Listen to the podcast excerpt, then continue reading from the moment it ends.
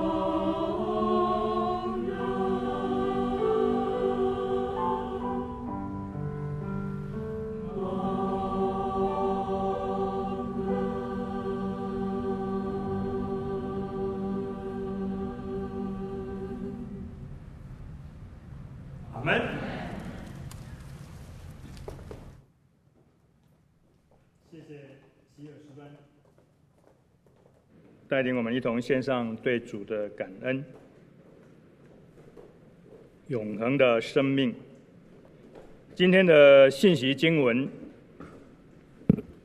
在尼希米记，尼希米记第九章三十八节，第十章第一节、第九节、第十四节，二十八到二十九节。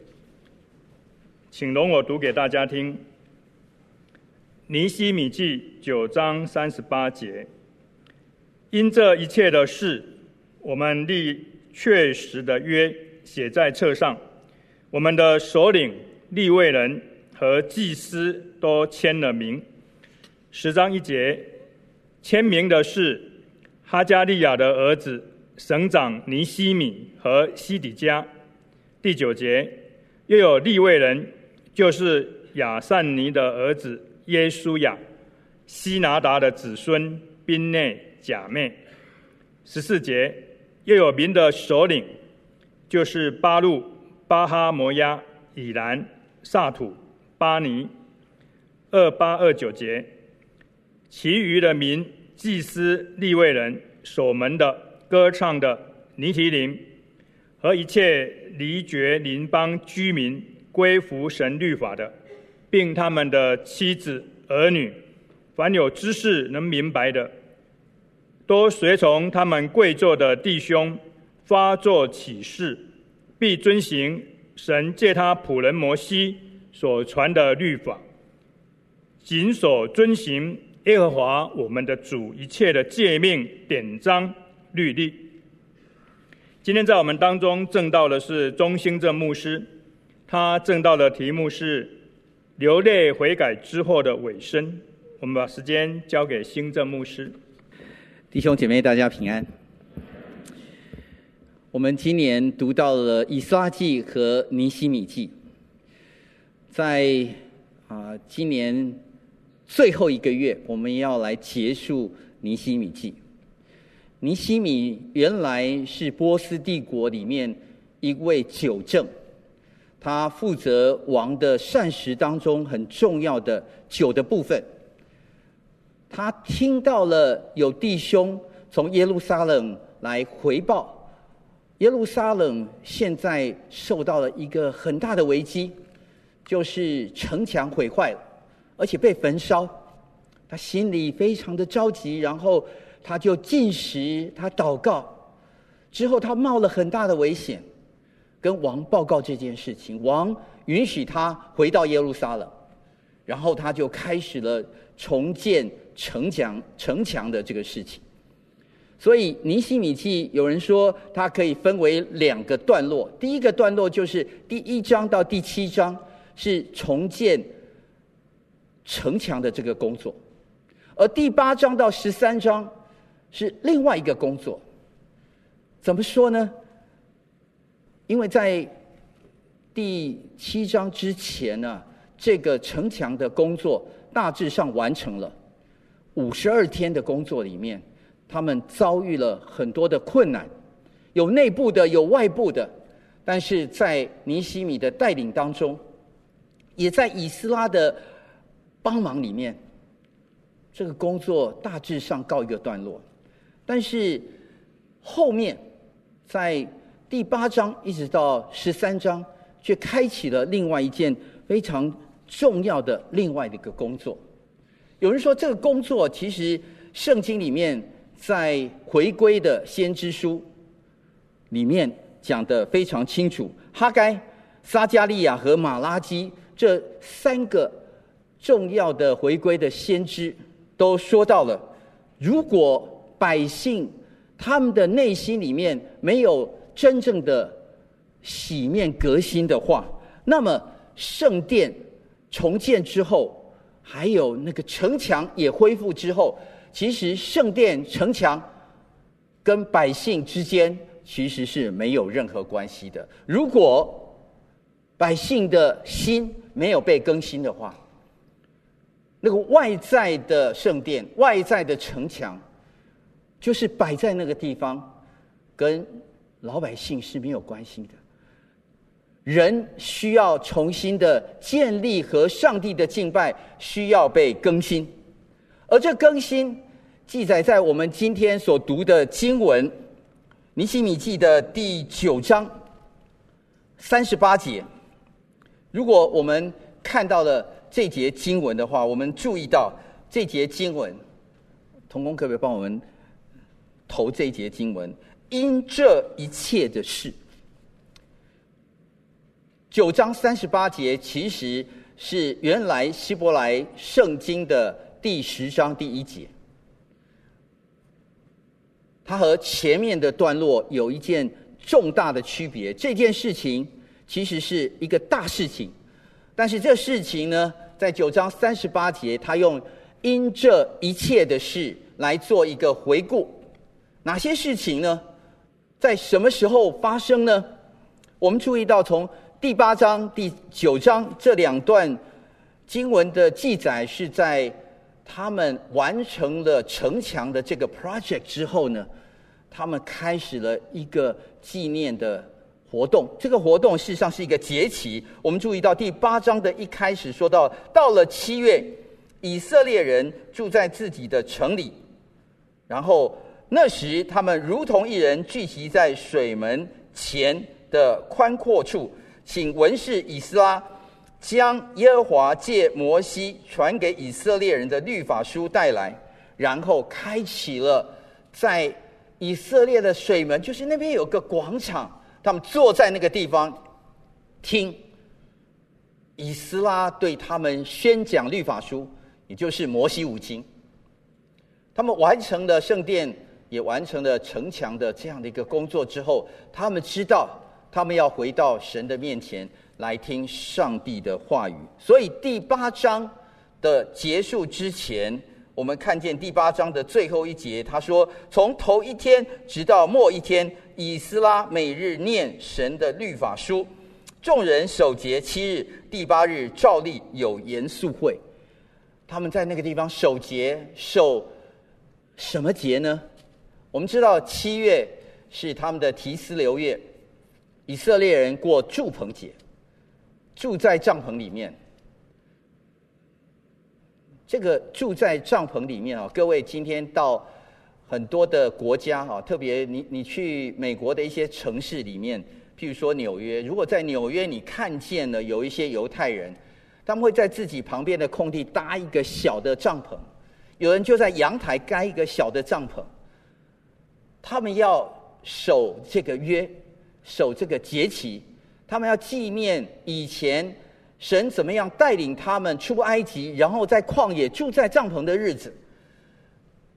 所以这个祝棚节有个很深刻的意义，这个意义是纪念上帝给他们的这个从出埃及以后这个救赎的工作，然后在旷野里面，他们要纪念这件事情。旷野是为了要进去应许之地，所以他们就读圣经、听圣经，然后有个严肃会啊。什么是严肃会？我们前几周的时候读到这段经文的时候，我们知道应该比较像今天的全教会祷告会。他们在这个全教会祷告会里面，第九章的一开始就说到：这月二十四日，以色列人聚集进食，穿着麻衣。头蒙灰尘，然后他们就在神的面前承认自己的罪恶和列祖的罪孽。这是上个星期何长老给我们的信息和经文。在这段经文里面，他们祷告，他们悔改。我不晓得各位对祷告的一个领受如何。有时候我们在主日崇拜或者是在祷告会里面，我们会听到牧师、长老或者执事带领我们祷告。很多时候祷告有两种，我不晓得各位会不会做一点点分辨。有一些人的祷告，他会用非常多的圣经的经文，这些经文提醒我们，可能是诗篇，可能是摩西五经，可能是新约的一些应许，这些的。运用圣经的经文来祷告，常常让我们觉得，哇，这个经文提醒我们过去的一些事情，上帝教导我们的事情，透过这些经文的祷告，我们很快的回想上帝是如何和我们相交的，这是一类。可是另外一类，我不晓得各位有没有经历过，有一些人，牧师、长老、执事，他带领我们祷告的时候，他没有用圣经的经文，但是他和神之间有那种新鲜、真实、不断的有一些对话，那种流通的感情的交通。虽然没有用到圣经的经文，但是我们知道他跟神正在对话。而第九章，各位，如果你可以再次的去读第九章的话，第九章的这段经文是融合了第一类和第二类。他回想了过去以色列人他们如何的来经历上帝，他们如何悖逆，他们如何在这些众多的事情当中，他们再次的看见上帝的作为。但是那个看见上帝的作为，不只是背诵经文。或者是回想过去，他们和神之间有那个真心的交流，真诚的对话。所以第九章这段的祷告之后，我们可以说第九章的综合的话，我们可以看见它有一个 key verse，这个要节就是在三十三节。当以色列人他们一同祷告的时候，他们在三十三节说到：“在这一切临到我们的世上，你却是公义的。”因为你所行的是诚实的，我们所做的是邪恶的。弟兄姐妹，这段圣经记载了以色列人他们共同对上帝的一个祷告。这个祷告里面，他们知道他们做错了，为什么他们现在回到了耶路撒冷？而这个耶路撒冷，他们这么的辛苦才重建圣殿，然后重修城墙。他们工作还没有结束，他们知道这个圣殿不若以前的辉煌，他们知道他们外面的强敌依然虎视眈眈，他们知道他们有许多经济上的困难，他们知道他们这群人比以前少太多了，他们的实力大不如前，他们的光景有一点点不知道怎么办。好像神在带领我们，可是我们到底出了什么问题？他们经过了被掳之后，回到了耶路撒冷。现在他们有一个深刻的一个反省，他们流泪，他们祷告，他们愿意在神的面前来跟神说：“主啊，我知道了，我们过去所做的一切，我们是邪恶的，但我们知道你是公义的，你是信实的，你是慈爱的，你是大有怜悯的。”但是你做事有原则，我们愿意回到你的面前来。这位曾经和他们立约，也就是带领他们的祖先亚伯拉罕、以撒、雅各与他们立约的这位神，也是曾经借着摩西带领他们出了为奴之地埃及，然后在旷野，然后进入到应许之地。这一件事情，他们重新的回想了。他们在过祝棚节的时候，他们有一个深刻的流泪祷告悔改。现在来到另外一个时刻，这个时刻就是，那么流泪祷告悔改之后，What's next？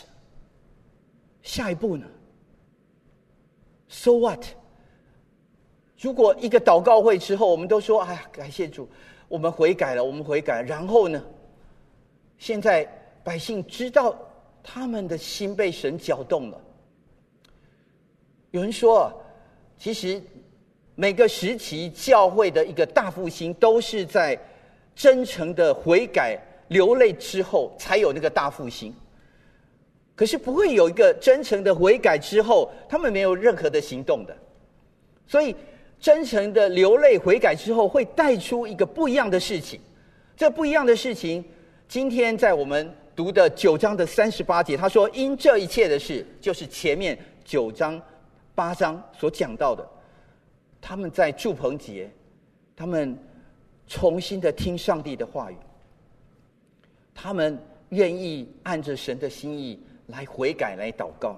所以神的话引领他们在任性悔改、重新的赞美，在后续的工作当中，成了他们的一个基石。”可是他们在上帝的话语里面，他们带出后面这句话：“各位，我们看见九章三十八节，他说：“我们立确实的约写在册上。”然后又讲到我们的首领、利未人和祭司都签了名。他们做一件很重要的事情，他们知道，他们过去跟神的立约里面，因着他们的选择，他们大受打击。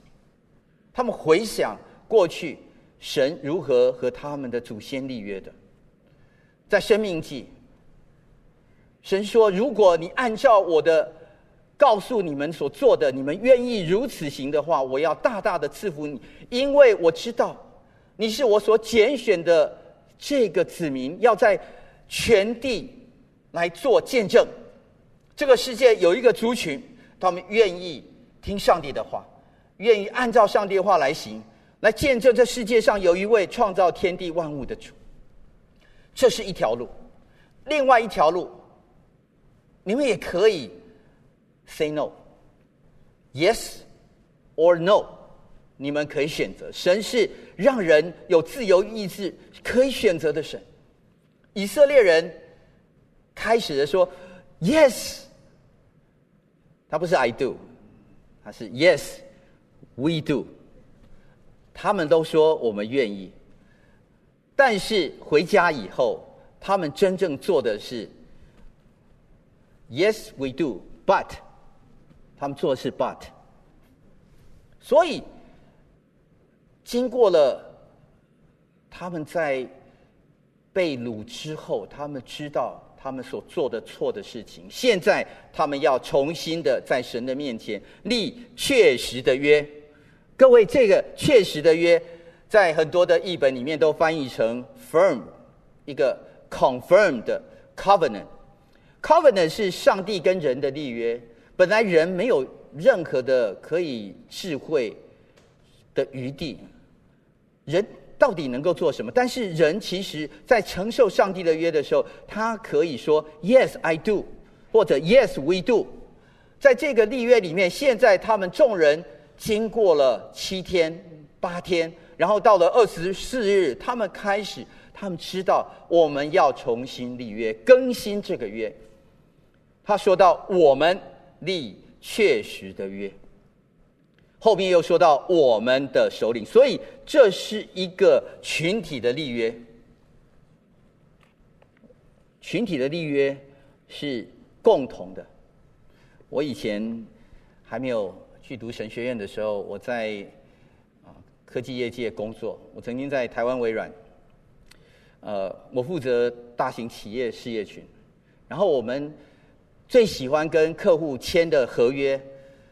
有很多种合约，可是其中有一种合约叫做 E A，E F G 的 E，A B C D 的 E A，E A，E 就是 Enterprise，A 就是 Agreement，意思就是你一个公司里面来跟我们签约，我们的授权，在这个公司里面的所有的人，所有的员工。总公司、分公司哪里都没有关系，只要你跟我签这个合约的时候，你的公司都可以合法的使用授权软体。这个叫 EA。现在以色列人他们头脑终于清醒了，他们悔改了，他们要跟神签一个 EA。所以这是一个我们立确实的约，而且要写在册子上。然后谁来立约呢？现在有一群人，他们要代表先去签约。这群人是首领、立位人和祭司，有点像今天如果台北新友堂要立一个约的话，很可能是牧师、长老、执事啊都去啊，团契啊主席，所有人都来签约，写个你的名字在这上面，不是吗？我们。每一段时间有一个建堂的联合的祷告会的时候，我们请所有的长老、牧师、传道、所有的同工，特别是团契的主席，你都可以出席。为什么？因为他是一个代表，是一个我们，是一个群体的隔神的立约。可是，在群体的立约里面，也有个人。各位注意到，为什么后面要提到好多的名字？要提到省长尼西米和西底家。祭司往后第二节，西莱亚、亚萨利亚，然后耶利米，然后巴施、户尔、亚玛利亚，然后这些名字好难念啊，然后一大一大串这些名字。各位，在所有的签名的人里面，除了前面的省长尼西米和可能是省长的助理啊、主任秘书西底家以外，后面在第二节第十章讲到了祭司，祭司一共有二十一个人，全部都一个一个签名，每一个人在这个。大的群体的立约当中也有个人，E A 里面也有 individual，后面到了第九节又有立位人，然后立位人的名字一个一个一个列下来，十七个人立位人，然后你往前看到了十四节又有民的首领，就是巴路巴哈摩押以兰等等这些人的名字又写在里面。民的首领一共有四十四个人，连同尼西米和西底家两个人加起来，这三类的人加前面尼西米和西底家，一共有八十四个人。有八十四个人跟神重新立确实的约，但是这还没有结束，因为其他的人也要在这个约里面，所以二十八节，其余的民。The others, S，所有人都在这个约当中，其余的民多数没有写在那里面。你是祭司、立位人、守门的、歌唱的提尼提宁和一切离绝邻邦居民归服神律法的，还有他们家人、妻子、儿女，凡有知识能明白的，能够读得懂话语的，所有的人。都要一同来发咒起誓，他们说他们要借神透过他的仆人摩西所传的律法，他们要谨守遵行耶和华我们主一切的诫命典章律例。各位，这段圣经提到了一个群体的立约，也提到一个群体当中个人的立约。这一段的圣经其实提醒我们一些事情。这些事情就是我们每一个人都在这个约当中，但是这个约我们被神感动以后，我们需要有一个尾声。所以往后在三十节、三十一节、三十二节往后，我们发现它有三方面的尾声。我们来看一下今天的经文。三十节，他讲到第一个尾声，就是我的家庭要尾声。家如何为生？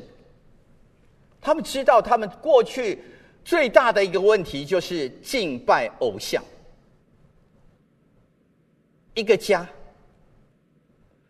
如果另外一个人说他要拜另外一个神，这个家就没有办法专一敬拜耶和华。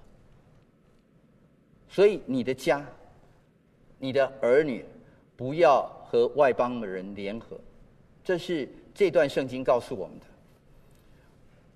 各位，你们昨昨天如果有听这个圣言甘露啊，我们每个星期星期一到星期五有信有灵修哈，请各位还继续听信有灵修。星期六有圣言甘露，昨天的圣言甘露是华伦明牧师的信息，他特别讲到这一段的时候，他建议啊，各位若是可以。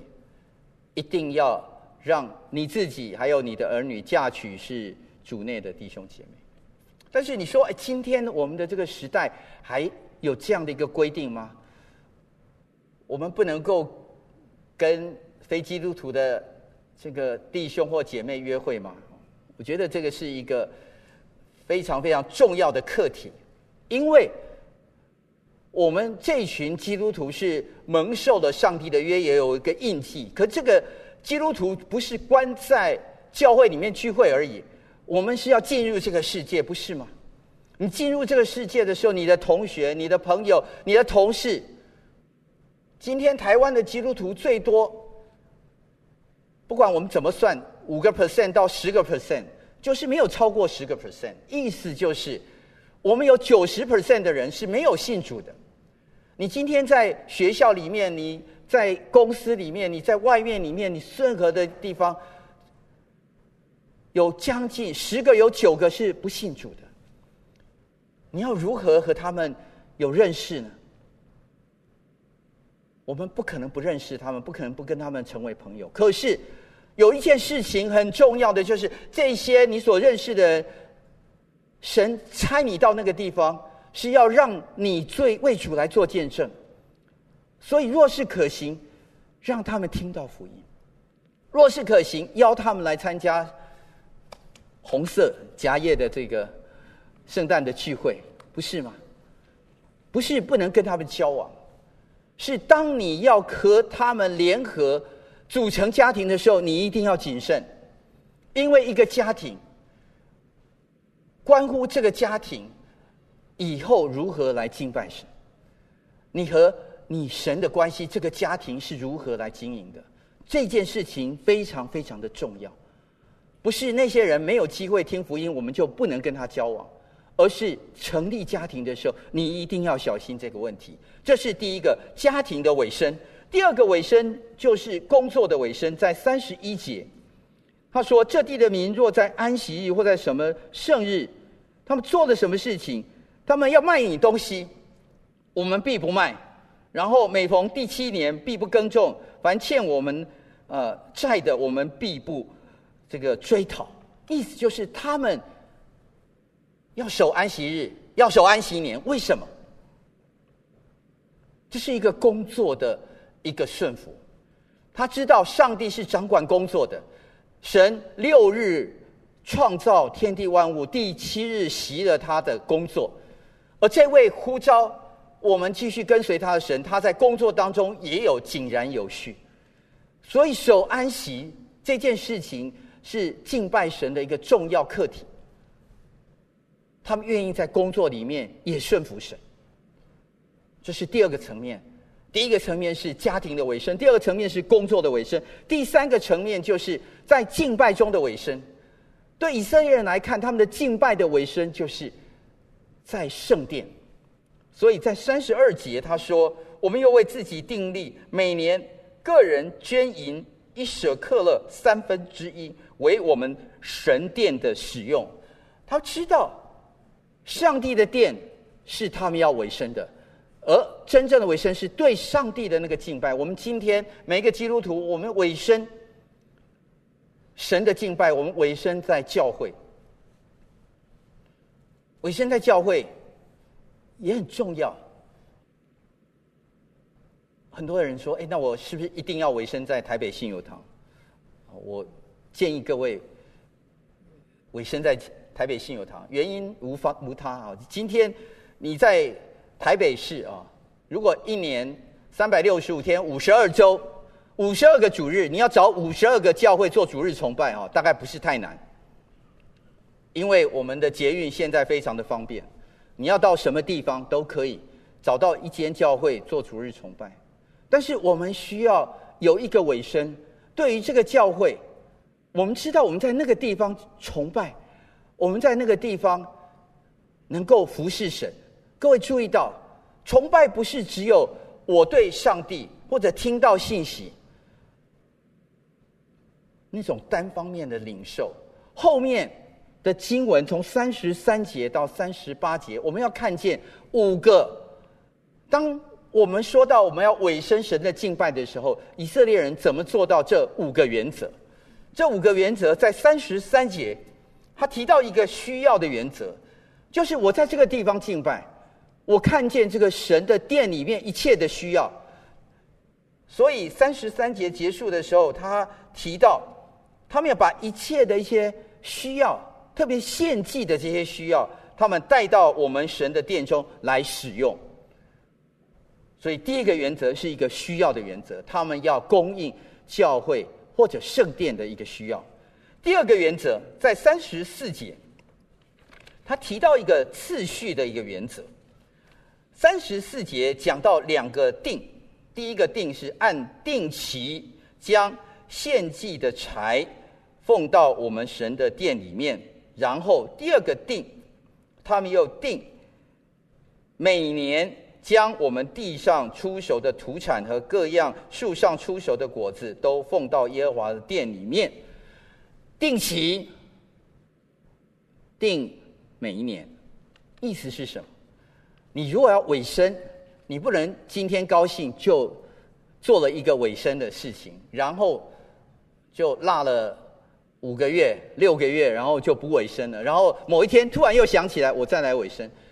经文告诉我们说，以色列人，若你真心流泪悔改，那么之后呢，你要看见殿里敬拜的需要。第一个原则，第二个就是一个次序的原则。你要按期，你要按年，都要在这个上面来侍奉、来委身。第三个原则。就是一个尊荣的原则，在三十六节我们看见了，他说：“照律法书上所写的，将我们投胎的儿子和手生的牛羊都奉到我们神的殿里面。”然后三十七节的开始讲到出熟的麦子等等等等，出熟的果子，然后要收在我们神的殿的库房。第三个原则就是我们手生的。我们出熟的果子，我们头生的牛羊，我们要带到神的殿里面。弟兄姐妹，什么是首生的？那就是第一个，在次序上，你尊崇神。我领到的第一笔钱，我愿意给上帝。我最好的恩赐要给上帝，我最优秀的孩子，我要给上帝。我最能干的那件事情，我要来服侍上帝。这是一个尊荣的原则。你最有恩赐的事情是什么呢？你最有能力的事情是什么呢？你最棒的，你家里面你最引以为豪的事情是什么呢？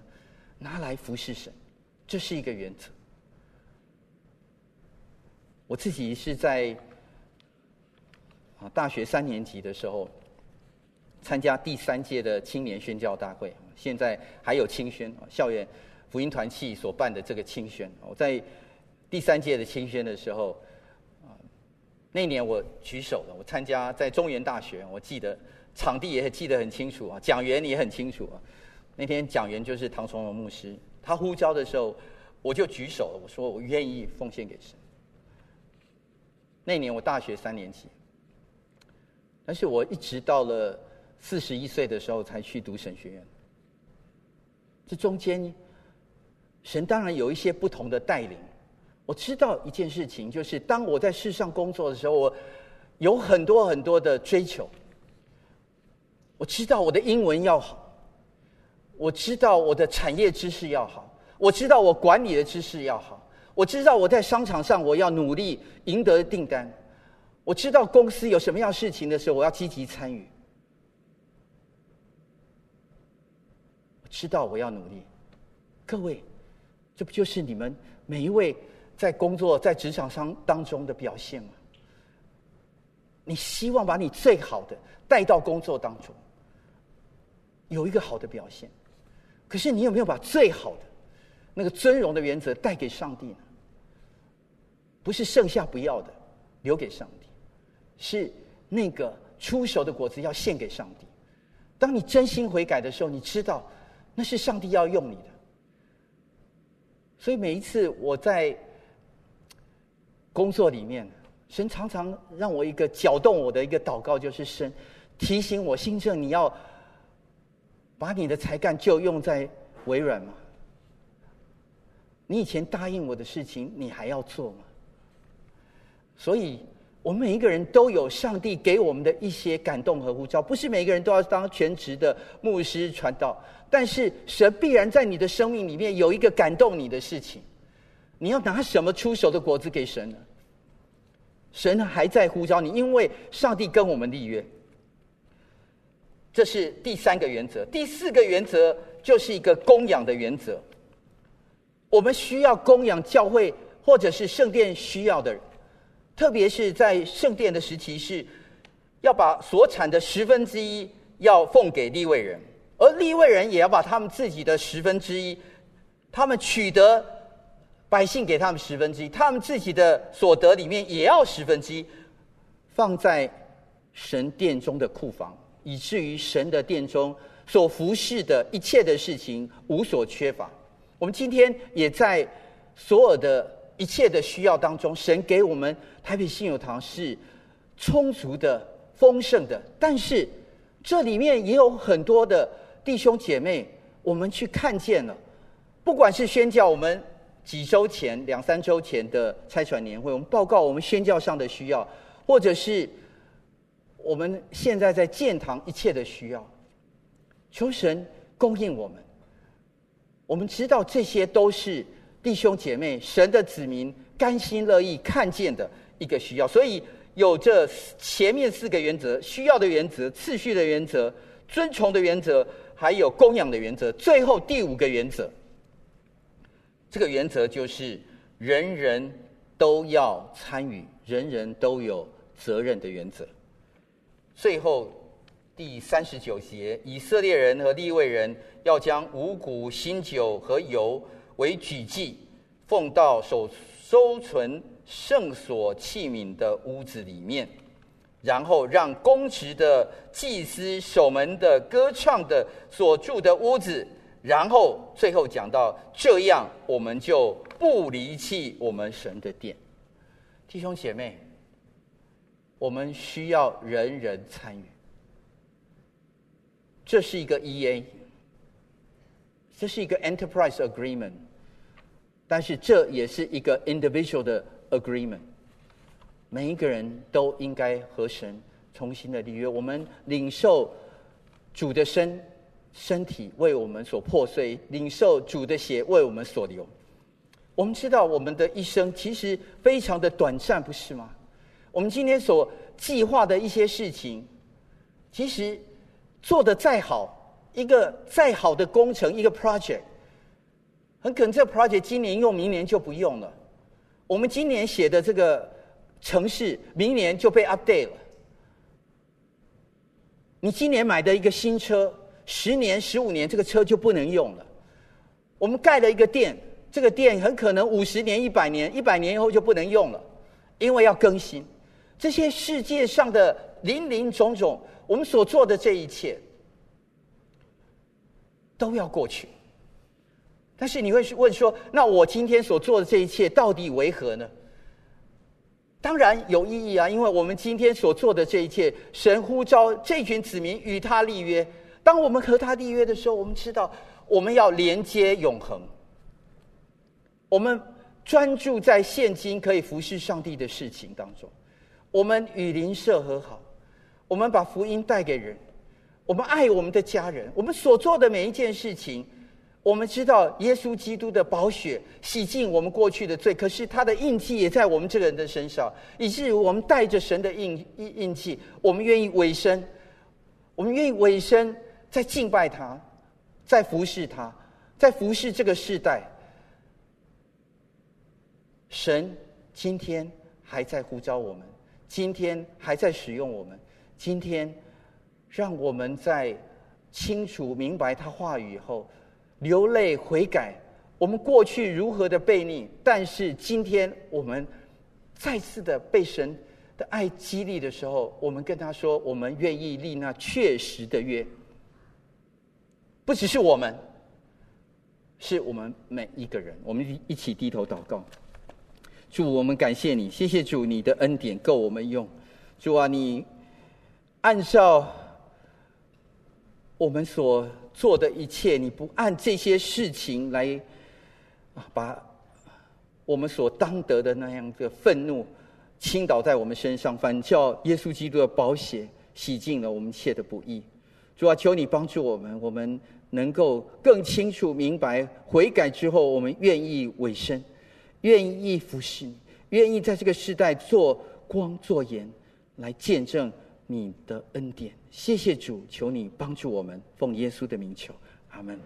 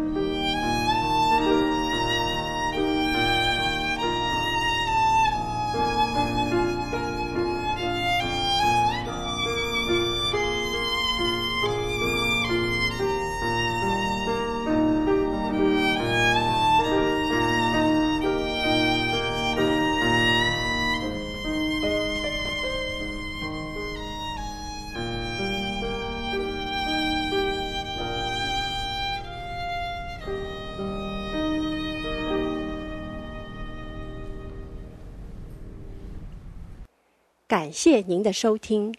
若需进一步详细资讯，请上本堂网站：www 点 hfpchurch 点 org 点 tw。本堂地址：台北市罗斯福路三段两百六十九巷五号。谢谢。